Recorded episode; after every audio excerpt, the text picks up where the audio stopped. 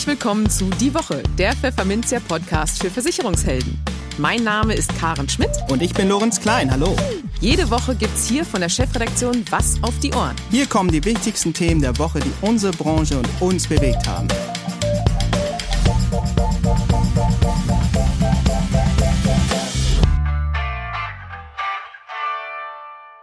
Moin aus Hamburg und herzlich willkommen zu Folge 44 unseres Podcasts. Heute ist Freitag, der 28. Mai 2021. Und diese Themen haben wir heute für Sie. Wir sprachen mit Fondsfinanzchef Norbert Porasik über den von vielen ersehnten Start der MMM-Messe als Präsenzveranstaltung im Oktober und wie er über den unmittelbar bevorstehenden Bundestagswahlkampf denkt. In den News der Woche geht es um einen Schlagabtausch zwischen dem Maklerpool Maxpool und dem Finanzvertrieb DVAG und warum sich das Beschwerdeaufkommen beim Versicherungsombudsmann im Corona-Jahr 2020 so massiv zwischen den Sparten unterscheidet. In der Kolumne der Woche geht Produktexperte Christian Geier auf die fondgebundene Rentenversicherung Smart Invest der Kosmos direkt ein. Und für unser Schwerpunktthema für den Monat Mai, geförderte Vorsorge, sprechen wir mit André Schröter, Vertriebskoordinator Leben bei der Gotha, über die Basisrente und warum er ihr eine glänzende Zukunft bescheinigt. Aber bevor es losgeht, kommt an dieser Stelle ein kurzer Werbehinweis. Nachhaltigkeit ist das Trendthema unserer Zeit. Davon ist die Zürich-Versicherung überzeugt. Doch Nachhaltigkeit ist mehr als nur regional und saisonal einzukaufen oder auf Ökostrom zu setzen. Nachhaltigkeit geht auch in der Altersvorsorge. Anlegen mit gutem Gewissen und guter Rendite. Der Markt und die Kunden sind da. 75 Prozent der bis 35-Jährigen bevorzugen eine nachhaltige Altersvorsorge, zeigt eine aktuelle Umfrage.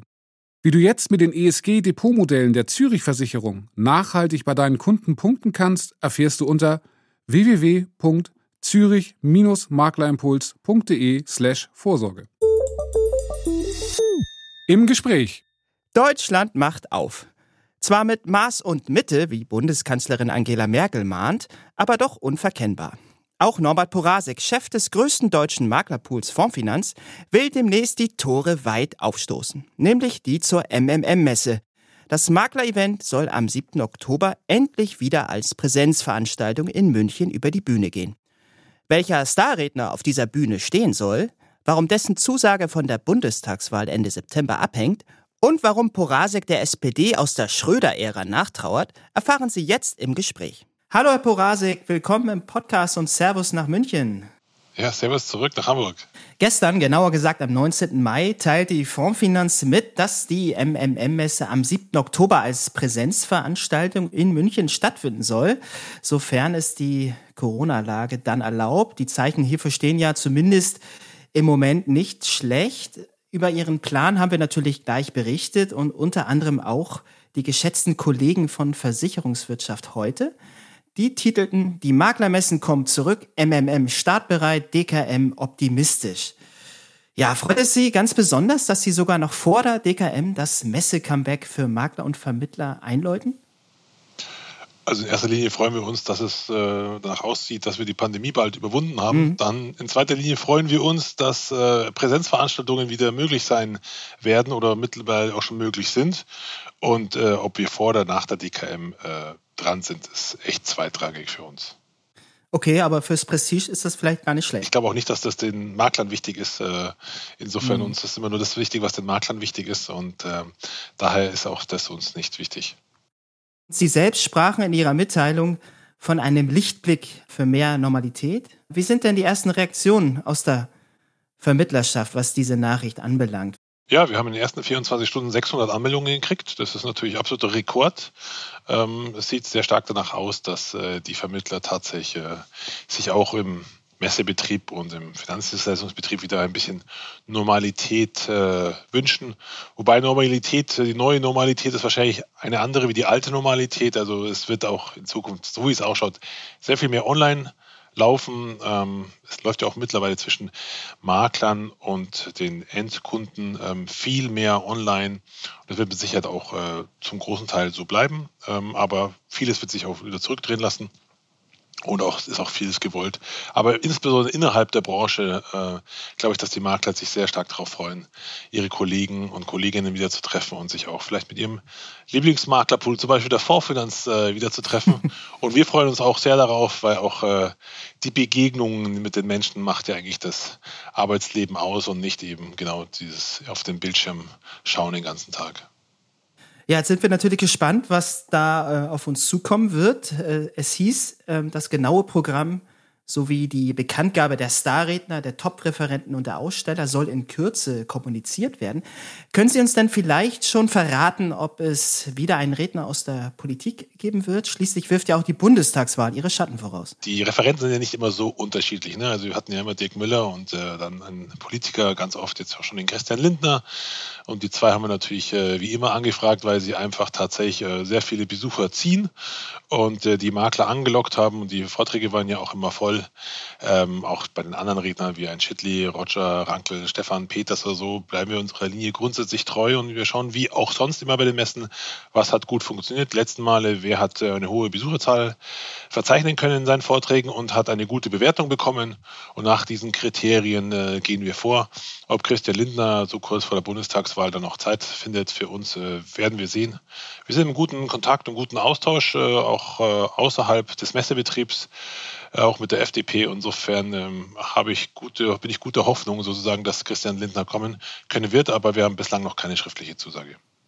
Okay, man kann sagen, keine Experimente ist die, die Losung, also man setzt da auf Bewährtes. Ähm, die Vermittler wird das sicherlich auch durchaus freuen. Und die FDP, äh, die haben wir jetzt hier schon erwähnt und äh, da würde ich gerne auch den Frank Schäffler mal äh, mit hineinnehmen. Der ist nämlich Gast in unserer jüngsten Podcast-Ausgabe gewesen und der erklärte, dass er verärgert darüber sei, dass die SPD offenbar nicht dazu bereit ist, die Riester-Rente fit zu machen für die Herausforderung durch die Niedrigzinsphase und man das Produkt auch nicht entbürokratisieren wolle.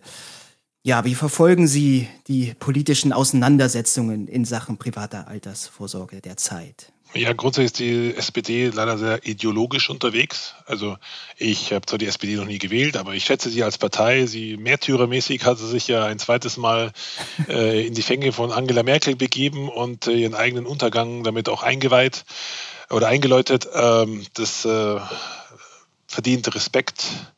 Aber ansonsten kann man sagen, in Richtung äh, Finanzdienstleistungsmarkt äh, sind sie da eher unambitioniert. Ähm, es ist nur so, dass äh, das einfach keine Wählerstimmen bringt, einer SPD äh, sich da zu engagieren und deshalb haben sie sich auch genau gar kein Interesse gehabt, äh, hier was zu tun. Auch äh, verleugnet ja die SPD ein Stück weit ihre Vergangenheit, egal ob es äh, Walter Riester ist oder Gerhard Schröder. Ähm, ja, sie wollen mit ihrer Vergangenheit ja wenig, wenig, zu tun haben, obwohl ihre Vergangenheit ja eigentlich sehr erfolgreich war. Ähm, das ist sehr, sehr schade. Äh, sie wollen also nicht an die alten Erfolge anknüpfen, sondern einen neuen, sehr, sehr linken Weg gehen. Das finden wir natürlich nicht gut. Aber das bleibt natürlich jedem selbst überlassen, wie er das äh, wertet. Ähm, grundsätzlich mhm. kann man sagen, dass äh, die Grünen, die SPD und die Linken unserer Branche sehr stark schaden wollen und sie wollen eigentlich das Modell in England machen Richtung Honorarberatung. Da kann man die mhm. Parteiprogramme fast schon übereinander legen. Und äh, was, was das dann führt, äh, kann man eins zu eins in England sehen, weil mhm. dort kriegt der kleine Mann sozusagen gar keine Beratung mehr, nur noch über Gutscheine und äh, einfach eigentlich ist das äh, eigentlich ist es asozial, weil es ist genau das, was man ja eigentlich nicht will, dass die Geringverdiener schlechter behandelt werden wie die Gutverdiener. Aber nur noch die Gutverdiener werden bedient hier von äh, qualifizierten Finanzdienstleistern, ähm, weil die dafür auch bereit sind, was zu zahlen. Die Geringverdiener sind nicht bereit, was dafür zu zahlen und daher kriegen die auch keine qualifizierte Beratung mehr. Äh, das kann eigentlich ein Politiker nicht wollen, aber hier denkt denken halt die SPD, die Grünen und die Linkspartei sehr, sehr kurz und wie in vielen Dingen leider auch. Ähm, daher versuchen wir, ähm, das auch, äh, sage ich mal, transparent zu machen und äh, dann die Möglichkeit jedem Menschen zu geben, in Deutschland dann die richtige Partei zu wählen, die auch äh, nach seinen Belangen die richtige Partei ist. Deshalb macht auch Stefan Peters hier sehr viel, viele Filme in unserem Auftrag, nimmt die Parteiprogramme ein Stück weit auseinander und sagt auch, wofür äh, welche Partei steht. Ja, habe ich gesehen. Und ja. äh, da sieht man schon, dass die, dass SPD, Grüne und Linke ähm, so Richtung starke Regulierung und Verbote geht und weniger Richtung Marktwirtschaft und dass das natürlich der Wirtschaft nicht gut tut. Keine Frage. Aber ja, Das ist nun mal so und damit haben wir schon längst abgefunden. Und wir harren der Dinge und schauen, was rauskommt bei der nächsten Bundestagswahl. Okay, eine Prognose würden Sie jetzt also zum jetzigen Zeitpunkt nicht abgeben wollen. Ich glaube nicht, dass es äh, ein Grün-Rot-Rot wird. Ich denke, die Deutschen haben immer noch bewiesen in letzter Sekunde, dass sie dann doch äh, schlau wählen und nicht äh, unschlau. Im Großen und Ganzen haben sie bislang immer recht gut entschieden. Ich glaube auch, dass es dieses Jahr wieder, dieses Mal so sein wird. Und wenn es doch anders kommt, äh, können wir auch darauf vertrauen, dass äh, meistens das Essen nicht so heiß gegessen wird, wie es gekocht wird und die Grünen und auch die SPD vielleicht noch zur Besinnung kommen, wenn sie dann wieder in der Regierungsverantwortung sind, äh, wie sie es auch bei Gerhard Schröder waren und dann vielleicht doch das eine oder andere aus ihrem Parteiprogramm nicht umsetzen. Wobei, wenn zwei Parteien das gleiche im Parteiprogramm drinstehen haben und dann auch an die Macht kommen oder drei Parteien sogar, dann wird es schwierig, es nicht umzusetzen. Ähm, aber wir glauben ja eh nicht, dass es kommen wird. Insofern alles gut für uns. Okay, das hängt sicherlich maßgeblich dann auch vom Abschneiden der FDP ab, ob die dann letztlich in der Regierung landen und diesmal bereit sind, Verantwortung zu übernehmen. Beim, letztes, beim letzten Mal ist das ja nicht passiert, wie wir alle wissen. Ich bedanke mich für das Gespräch, Norbert Porasik, geschäftsführender Gesellschafter des Münchner Maklerpools Fondsfinanz. Bis zum nächsten Mal und auf Wiedersehen im Herbst. Danke, bis dahin. Tschüss. Werbung. Familienpaare Potenzial. Einfach auf den Punkt wie die Risikolebensversicherung der Europa. Hier wurde alles weggelassen, was den Tarif unnötig teuer macht. Ihre Kunden bekommen nur genau die Leistungen, die sie auch wirklich brauchen. Die Risikolebensversicherung der Europa ist also ganz einfach zu vermitteln.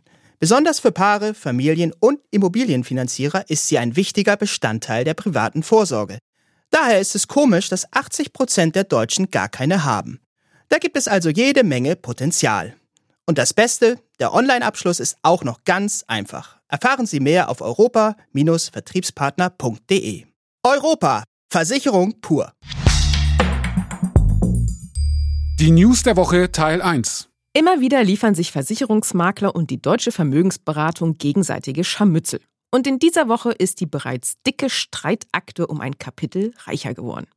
Dieses Mal ist der Hamburger Maklerpool Maxpool ins Gefecht mit der DVAG gezogen. Ist Ihnen das zu martialisch? Nun, die Wortwahl, die Max Pool Vertriebsvorstand Kevin Jürgens gewählt hat, hat es aber auch in sich. Wir können und werden es nicht hinnehmen, dass unsere Makler schuldlos an den Pranger gestellt und mit falschen Behauptungen verunglimpft werden. Huch, was ist denn da los?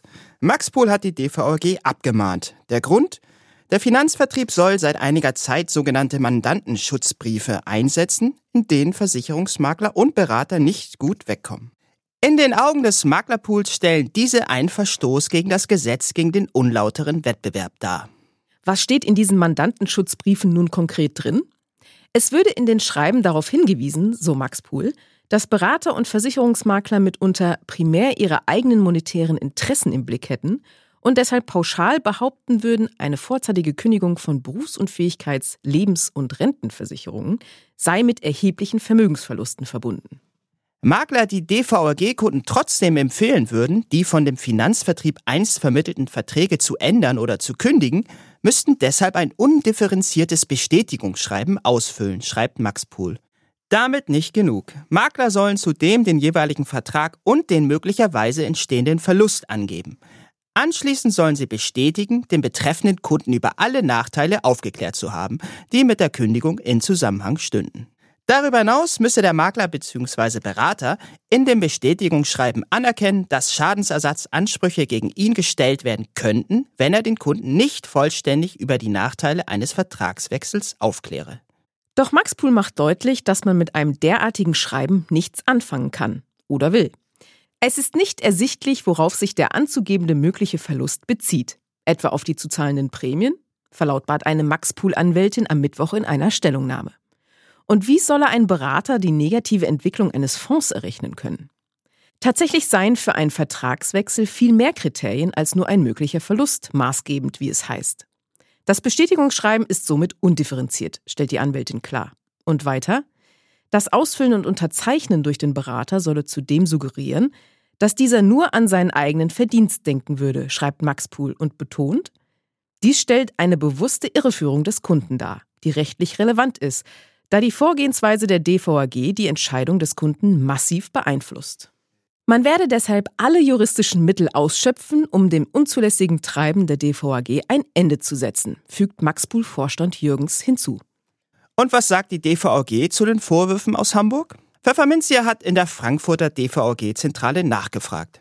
Das Schreiben Mandantenschutzbriefe liege der Deutschen Vermögensberatung AG nicht vor, teilte uns eine Sprecherin am Mittwoch schriftlich mit. Weder ist uns ein derartiges Vorgehen bekannt, noch verteilt die Deutsche Vermögensberatung AG ein solches Schreiben. Die DVG steht mit über 18.000 selbstständigen Handelsvertretern als größte eigenständige Finanzberatung Deutschlands für Transparenz und qualitativ hochwertige Kundenberatung und Betreuung. Sobald uns ein Schreiben vorgelegt werden sollte, werden wir den Sachverhalt intern prüfen.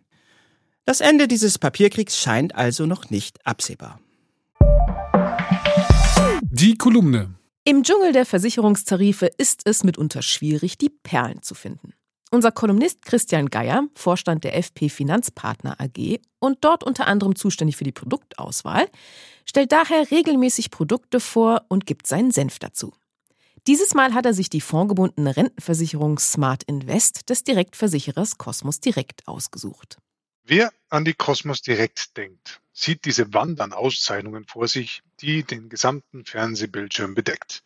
In der Mitte der ehemalige Nationaltorhüter Jens Lehmann, der sich sichtlich heimisch fühlt zwischen all den Trophäen, obwohl seine eigene Sammlung mit fünf Titeln überschaubar war. Das ist zwar jetzt schon 13 Jahre her, aber die Kampagne ist in Erinnerung geblieben. Heutzutage wirbt Cosmos direkt mit Liebe zum Handy oder Liebe zum Auto. Natürlich ohne zu vergessen, dem Zuschauer die Auszeichnungswand dicht und wuchtig vor die Nase zu halten. Der Schwerpunkt der Kampagnen liegt in der Regel auf Sachversicherungen, insbesondere Kfz. Und ohne in diesem Segment auch nur annähernd Expertenstatus zu haben, glaube ich unbesehen, dass Preis-Leistung da in einem sehr vernünftigen Verhältnis stehen. Das gilt auch für die Risikolebensversicherung, wo sie uns Maklern häufiger begegnet und zwar meist nicht über Kreuz, wie das regelmäßig aus erbschaftssteuerlichen Gründen konfiguriert sein sollte. Zwar macht Cosmos direkt auf der Seite ein persönliches Beratungsangebot, also per Chat oder Telefon. Auch der beratungskorrekte Hinweis auf die oben angeführte Versicherungsnehmer, versicherte Personen-Konstellation über einen Infobutton fehlt nicht. Aber gefühlt schließt ein Kunde bei Cosmos direkt ab, wenn er nicht mehr allzu viele Infos braucht, seiner Meinung nach, und sich schnell zum Ergebnis klicken kann. Das würde sich mit einer anderen Erfahrung decken, nämlich, dass Altersvorsorgeverträge eher seltener im Kundenordner zu finden sind. Was insofern erstaunlich ist, als dass es auch für diese Kosmos-Produkte Prädikate und Auszeichnungen nur so hagelt. Hier bloß die zwei jüngsten Beispiele. Laut dem Service Atlas Lebensversicherer 2020 von Service Value bietet die Cosmos die beste Kundenorientierung in der Lebensversicherung. Als einziger Versicherer bekam Cosmos direkt die Höchstnote in allen Kategorien. Produkte, Kundenberatung, Kundenservice und Preis-Leistungs-Verhältnis. Das ist umso verblüffender, als hierzu auch die Teilbereiche Berücksichtigung der individuellen Lebenssituation und Vollständigkeit der Beratung gehören, die man bei einem Direktversicherer jetzt nicht auf Anhieb zu den typischen Kernkompetenzen zählt.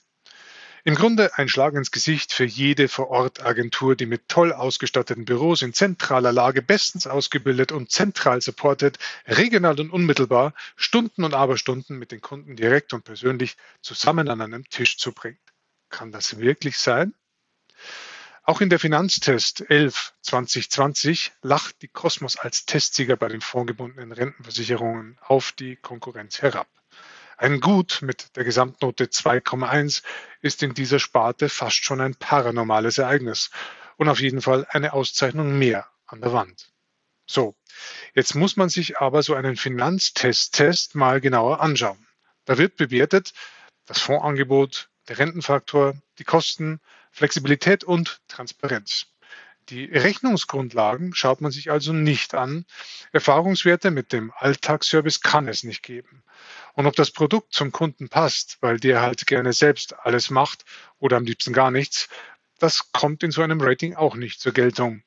Wenn ein Makler für den zweitplatzierten Nürnberger vorgebundene Privatrente NFR 2910 beim Kunden Zeit verbringt und ihm auch Unterschiede zu anderen Tarifen erklärt, könnte man das ja positiv gewichten. Stattdessen wird bei Nettotarifen der Condor und der Bayerischen gar keine Bewertung vergeben, weil man nicht weiß, wie viel der Berater da an Honorar verlangt.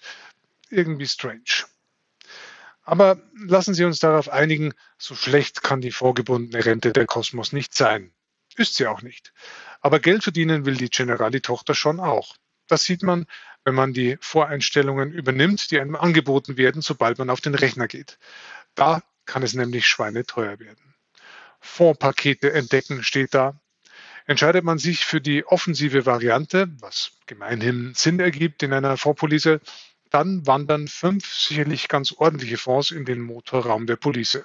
Mit laufenden Kosten von 1,9 Prozent im Durchschnitt und Ausgabeaufschlägen von 5,06 Prozent.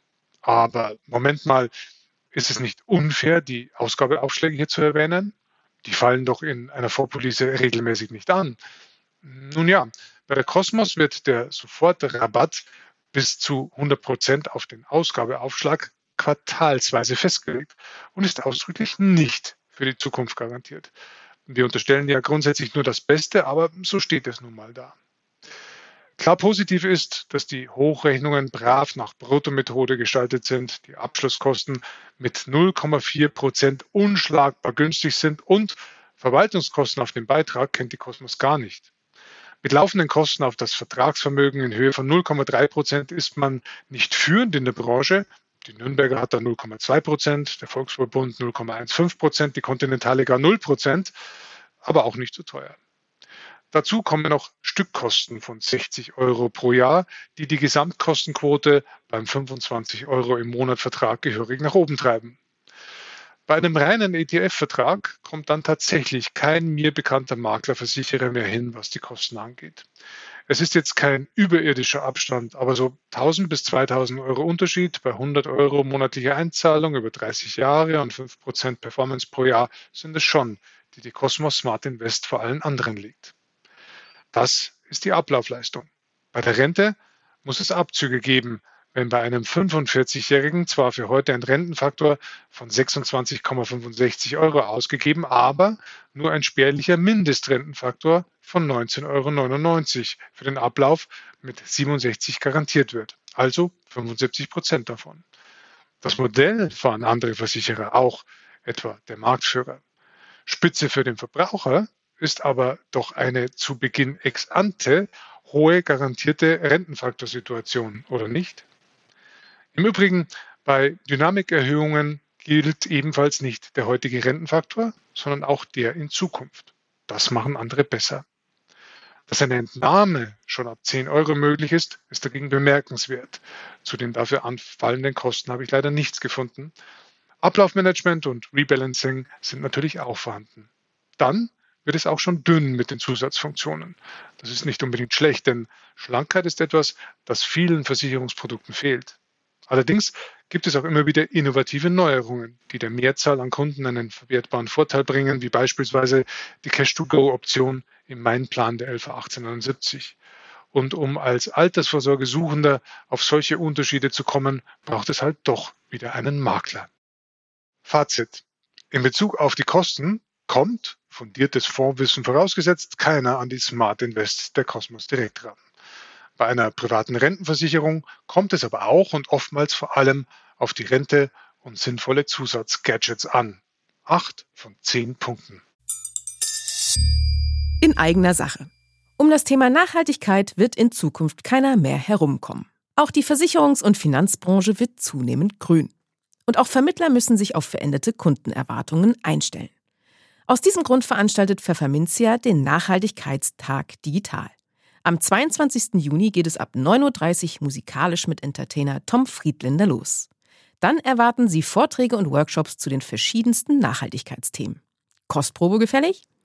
Rechtsanwalt Norman Wirth wird sich mit der EU-Transparenzverordnung befassen und erklären, was Vermittler nun beachten müssen. Andreas Kick, Partner und Prokurist des IVFP, geht auf die Nachhaltigkeitsanforderungen im Beratungsprozess ein. Versicherungsmakler Dirk Laufer gibt Tipps, wie Vermittler auf ein nachhaltiges Vermittlerbüro umstellen. Und Tobias Reiter, Themenmanager bei der Zürich Gruppe Deutschland, widmet sich dem Thema nachhaltig versichern und vorsorgen mit mehr Renditechancen in die Rente. Interessiert? Dann melden Sie sich jetzt an unter nachhaltigkeitstag.pfefferminzia.de. Dank unserer Co-Gastgeber Zürich und Besser Grün ist diese Veranstaltung für Sie kostenlos. Die News der Woche Teil 2. Jedes Jahr fasst der Ombudsmann für Versicherungen, Wilhelm Schluckebier, in seinem Jahresbericht zusammen, wie viele Beschwerden ihn zu welchen Versicherungssparten erreicht haben. So auch in diesem Jahr wieder. Danach erreichten die Schlichtungsstelle im Jahr 2020 rund 13.235 zulässige Beschwerden. Gegenüber 2019 bedeutet das ein leichtes Plus von 1,8 Prozent. Beschwerden zur Lebensversicherung gingen dabei um rund 10 Prozent zurück und damit in ähnlicher Größenordnung wie solche aus der Hausratversicherung, gefolgt von der Haftpflichtversicherung mit minus 8 Prozent. Ein Zuwachs von 16 Prozent war dagegen in der Kfz-Kasko und von 10 Prozent in der Kfz-Haftpflichtversicherung festzustellen. Auch Beschwerden zur Rechtsschutzversicherung nahmen mit plus 8 Prozent wieder zu. Diese Sparte weist seit fünf Jahren die meisten Beschwerden auf. 2020 waren es knapp 3465. Die vielen kleineren Sparten, die unter sonstige Beschwerden statistisch erfasst werden, erhöhten sich ebenfalls deutlich um 15 Prozent. Wobei die dazu zählende Reiseversicherung allein um ganze 80 Prozent zulegte. Die hohe Unzufriedenheit in dieser Sparte ist laut Schluckebier die auffälligste Folge der Corona-Pandemie. Viele Verbraucher haben die Erstattung der Beiträge zur Reiseversicherung gefordert, da diese wegen einer Stornierung der Reise durch den Veranstalter eben nicht stattgefunden hat. Bei anderen Fällen ging es um die Frage, ob Versicherer die Stornokosten von Reisen tragen müssen, von denen die Kunden wegen der Reisebeschränkungen oder der Sorge an Covid-19 zu erkranken zurückgetreten waren. Ein anderes Pandemie-Thema, nämlich das in der Öffentlichkeit breit diskutierte Regulierungsverhalten in der Betriebsunterbrechungs- und Betriebsschließungsversicherung, hat sich laut Schluckebier dagegen nicht nennenswert ausgewirkt.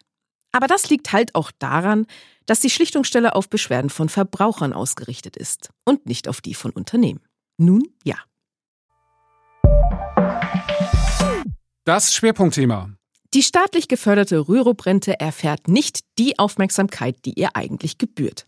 Das meint André Schröter, Vertriebskoordinator Leben bei der Gotha. Zu sehr stand immer die große Schwester Riester-Rente im Rampenlicht. Doch damit ist nun Schluss. Die Riester-Rente ist angeschlagen und die Rürup bzw. Basisrente überzeugt mit so einigen Vorteilen, wie etwa dem Verzicht auf eine Beitragsgarantie.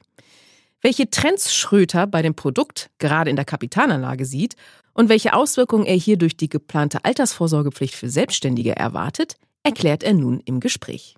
Schönen guten Tag, Herr Schröter, und ganz herzlich willkommen im Podcast. Hallo, Frau Schmidt. Servus, grüß Sie.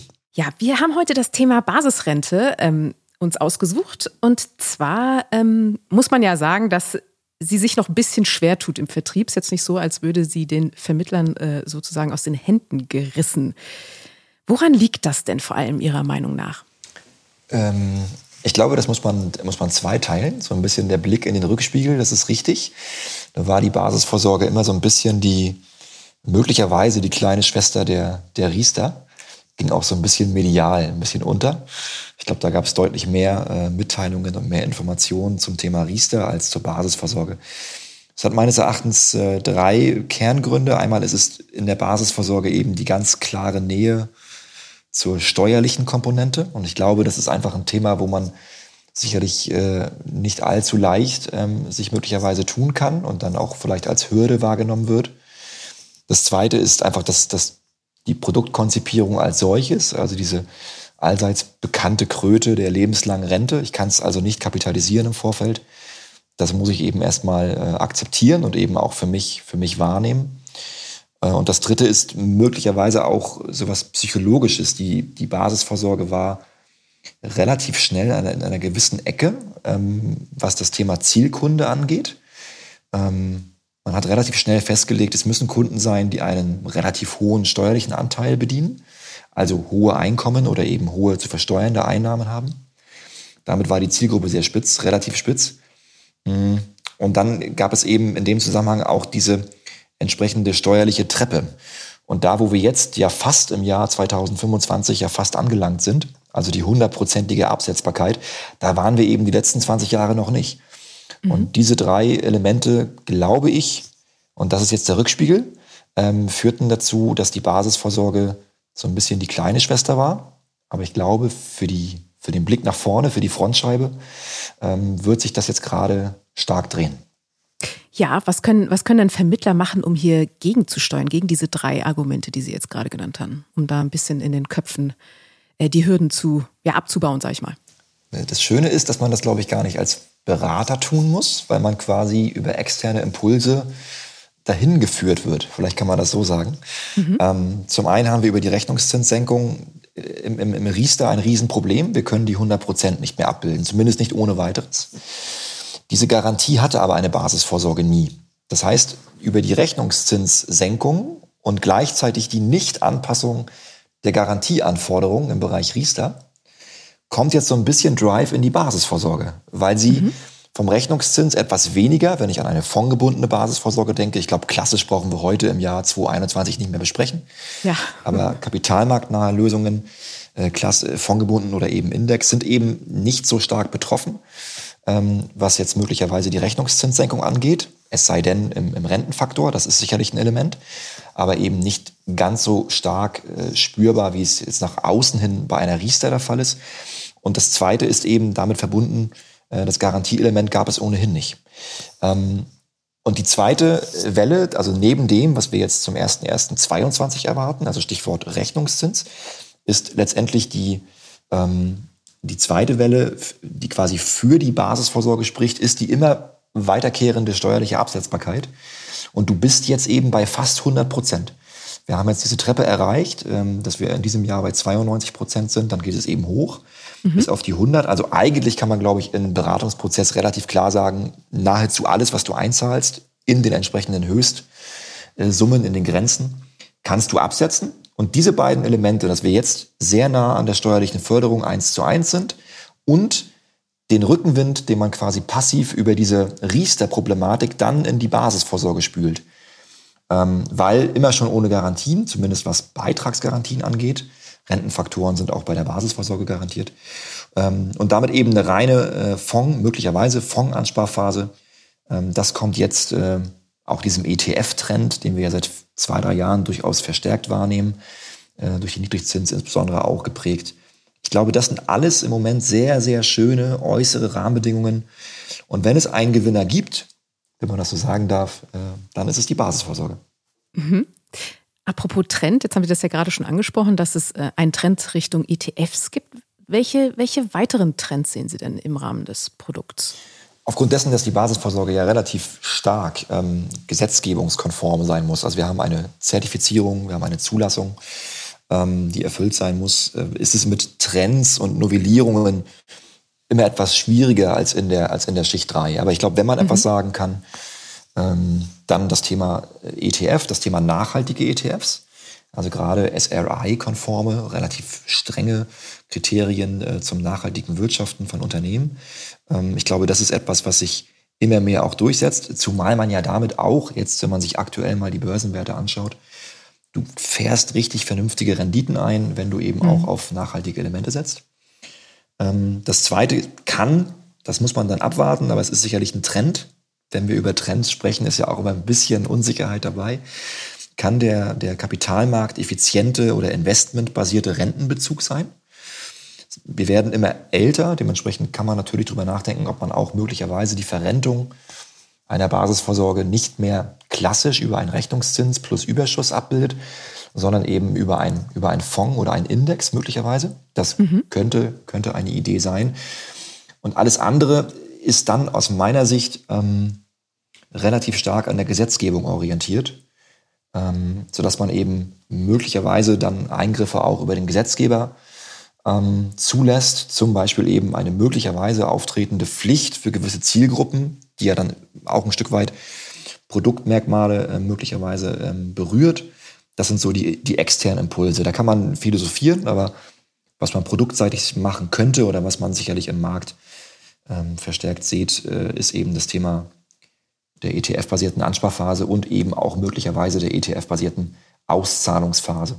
Ja, eine, eine solche Pflicht, wie Sie sie eben ansprachen, gibt es ja eigentlich oder ist eigentlich, naja, wurde, war geplant in Richtung selbstständige Altersvorsorgepflicht eventuell einzuführen. Im Koalitionsvertrag steht das zumindest. Ist ja nun nicht jetzt nicht wirklich gekommen, aber was würde das denn für die Basisrente bedeuten, wenn das denn so käme? Da gibt es zwei Lager und ich bin immer relativ weit weg von, ähm, von einer zu euphorischen Haltung. Also ich glaube, das Thema äh, war angedacht, das ist konkret. Ähm, es kommt aber nicht mehr. Und wir haben jetzt noch fünf Monate in der aktuellen Legislatur. Eine neue Regierung ist ja immer die Fragestellung, wer kommt denn da äh, quasi mhm. an, die, an die Spitze politisch, ja. hat wahrscheinlich auch erst einmal andere Dinge zu tun, als sich möglicherweise über eine Versicherungspflicht Gedanken zu machen. Deswegen sage ich, es gibt zwei Lager. Das eine Lager sagt, die Versicherungspflicht ist, ist im Grunde genommen der Dosenöffner und könnte, zu dem, was wir eben besprochen haben, noch einen weiteren Rückenwind in die Basisvorsorge bringen. Das ist das eine Lager, weil man einfach den ähm, Kreis der Einzahler, und das ist ja die Kernidee, wie bekomme ich die GRV, also die Säule, die Schicht 1, wie bekomme ich sie breiter, indem ich eben den, äh, den Kreis der Einzahler entsprechend ähm, verbreitere. Und das ist ja die Idee dahinter. Das möglicherweise auch dann, und das ist ganz, ganz oft möglicherweise, ähm, über die Basisvorsorge abzubilden. Das kann also durchaus Rückenwind bringen und es könnte auch dazu führen, dass man innerhalb des Produktbildes nochmal leichte Stellschrauben verändert, je nachdem, was der Gesetzgeber mit der Versicherungspflicht dann auch im Produktbild ähm, bedingt. Zum Beispiel eine BU-Beitragsbefreiung oder eine EU-Beitragsbefreiung. Das sind so Ideen, die man da durchaus äh, entwickeln könnte, dass man das eben äh, obligatorisch mit verpackt. Das eine Lager. Das andere Lager ist im Grunde genommen rein zahlenbasiert und sagt, naja, guckt euch doch mal an, wie viele Selbstständige wären denn betroffen von dieser aufkommenden Pflicht? Also wenn ich jetzt Kammerberufe abziehe, Architekten, Juristen, Ärzte, die überhaupt in einem äh, bereits bestehenden Versorgungswerk schon organisiert sind. Mhm. Wenn ich Selbstständige sehe, die Angestellte haben und dann in gewissen Bereichen auch in die Versicherungspflicht einzahlen, also heute schon eine Art Vorsorge betreiben, wie viel bleiben denn dann noch übrig? Insbesondere jetzt in der Covid-Phase, wo wir ja auch wahrscheinlich in der zweiten Jahreshälfte die ein oder andere Insolvenz sehen. Mhm. Und was würde es denn mit sich bringen, wenn wir genau jetzt in der Covid-Phase dieses Jahr oder 2022 eine solche Pflicht ähm, für eine dann immer noch relativ kleine äh, Klientel, wir haben das mal ausgewertet, das ist ein kleiner sechsstelliger äh, Bereich, also eine kleine sechsstellige Anzahl von Unternehmen, die davon betroffen wäre. Ähm, und wenn es dann eben noch ein, ein Wahlmodell gibt zwischen staatlich und einer kapitalgedeckten Basisvorsorge, dann hast du ja auch immer Abrieb. Es gibt durchaus Möglichkeiten, dass die staatliche ähm, GRV durchaus sinnvoller sein kann in der einen oder anderen äh, Betrachtung. Ähm, dementsprechend würde ich, das hört man vielleicht ein bisschen raus, ähm, das jetzt neutral betrachten. Ich würde da gar nicht links oder rechts. Ich glaube, wachsam sein macht Sinn. Äh, aber ich würde in der Beratung das Thema, ich würde nicht darauf warten, dass es jetzt wirklich kommt, mhm. sondern würde mich damit beschäftigen, warum es eigentlich kommen sollte und was die heutige Koalition mit diesem Thema eigentlich anstoßen wollte, nämlich die Verbreiterung ähm, des, des, des Kreises der Einzahler, um eben eine nachgelagerte Altersarmut möglicherweise oder eben äh, unterhalb der entsprechenden Grenzen sich bewegenden Schicht ähm, zu ähm, gegenzusteuern. Und ich glaube, diese Logik und diese Idee, die gilt ja heute schon wie morgen auch. Es wird nicht besser. Und dementsprechend ist der Grundgedanke der Versicherungspflicht eigentlich ein sehr guter, um heute mhm. schon die Beratung darauf ähm, ähm, zu designen oder eben zu abzubilden. Unabhängig der Fragestellung, ob die Versicherungspflicht jetzt von außen reingetragen wird oder eben nicht. Denn ich kann ja nichts falsch machen, wenn ich bereits eine bestehende Basisvorsorge ähm, mit in eine Versicherungspflicht bringe. Mhm. Nun hatten wir ja auch schon ein paar Mal ähm, Stichwort Riester-Rente, da ist ja einiges im Argen aktuell wegen äh, Höchstrechnungszinssenkung und nicht, nicht Anpacken des Garantieniveaus, der Bruttobeitragsgarantie. Also da wären dringend Reformen nötig, obwohl sich der Gesetzgeber ziert. Ähm, sehen Sie das bei der Basisrente denn auch, dass da die Politik mal wieder ran könnte und dann noch an ein, zwei Stellschrauben was verbessern könnte? Also als, als Vertriebler, ähm, glaube ich, oder natürlich auch als als äh, Person, die, die innerhalb der privaten Versicherungswirtschaft arbeitet, natürlich würden wir uns wahrscheinlich alle wünschen, dass man innerhalb der Kapitalisierung beispielsweise ein bisschen mehr ähm, Flexibilität reinbekäme. Mhm. Aber wir bewegen uns äh, in der Schicht 1 und damit eben auch in derselben Schicht wie die GRV. Und dementsprechend in der Logik, alles, was du in der Basisvorsorge veränderst, äh, müsstest du auch in den anderen Systemen der GRV oder in den anderen Systemen vielmehr der Schicht 1 ähm, verändern. Und das ist einfach meines Erachtens ähm, wenig, wenig realistisch. Und ich glaube auch, dass neben den Wünschen, die man sich vertrieblich und sicherlich auch für die Kundenansprache entwickelt, dass die Basisvorsorge zu dem Zeitpunkt damals 2005, insbesondere deswegen, weil sie rein fondbasiert konzipiert sein konnte und ohne Garantien auskommt, was zumindest die Beitragsgarantie angeht. Nicht zu vergessen ist, dass es immer noch harte garantierte Rentenfaktoren gibt. Das ist ja schon mhm. eine Art von Garantie. Ja. Aber in der Brutto-Beitragsgarantie, die gab es halt nie. Und da muss man sagen, jetzt vor roundabout 16 Jahren war die damalige Konzipierung ihrer Zeit voraus. Und das kommt genau der Basisvorsorge heute zugute.